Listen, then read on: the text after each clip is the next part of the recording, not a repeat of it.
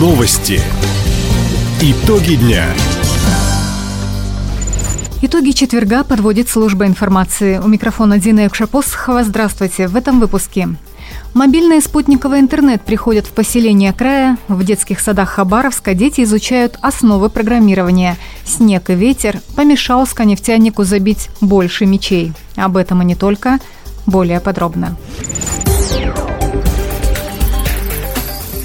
Все поселения края, где проживают более 500 человек, должны обеспечить мобильным интернетом 4G до конца 2024 года. Такое поручение губернатор Михаил Дегтярев дал региональному Минцифры на расширенном заседании правительства.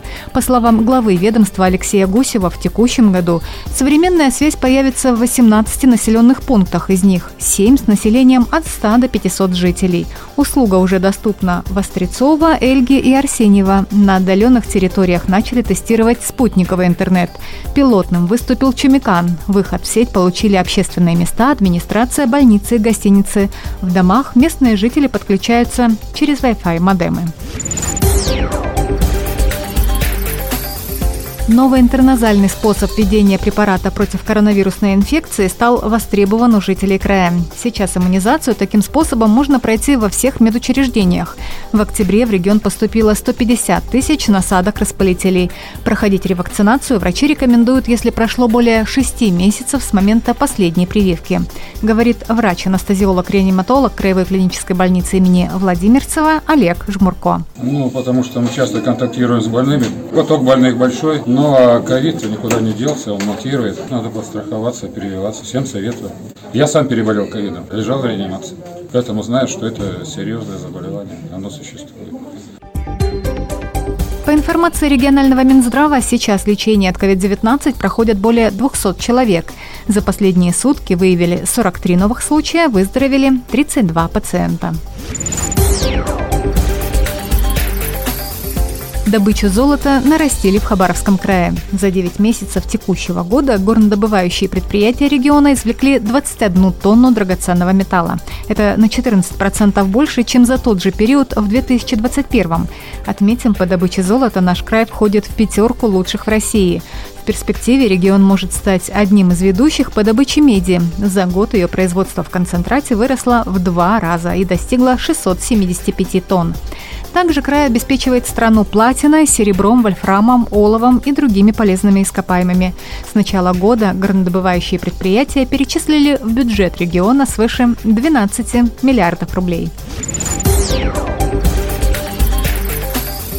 Азы программирования в Краевом центре изучают дошкольники. В детском саду номер 40 дети занимаются по программе «Робокод».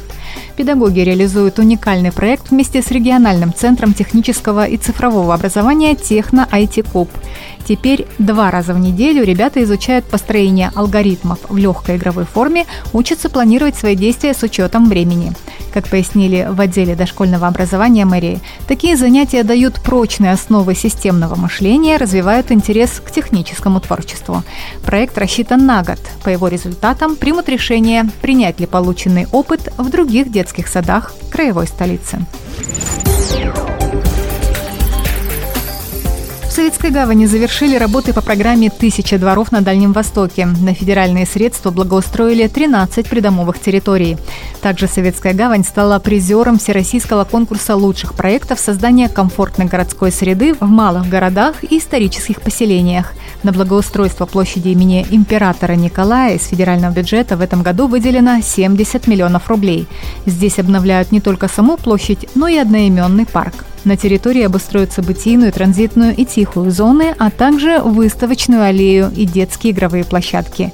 Все работы планируют завершить через год.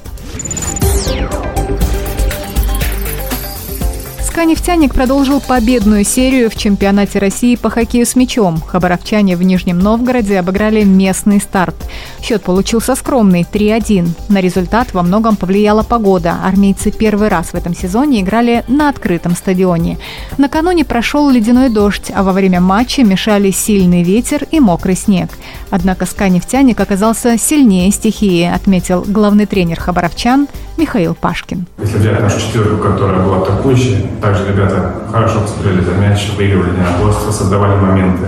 Много моментов при таких условиях, таких погодных условиях сегодня мы создавали.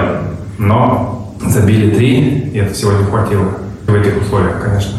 Так что я очень доволен ребятами, как они отработали. Сейчас хабаровчане в Иркутске готовятся к матчу с Байкал Энергией. Игра пройдет в эту субботу, 26 ноября. Таковы итоги четверга. У микрофона была Дина Якшапосхова. Всего доброго и до встречи в эфире. Радио «Восток России». Телефон службы новостей 420282.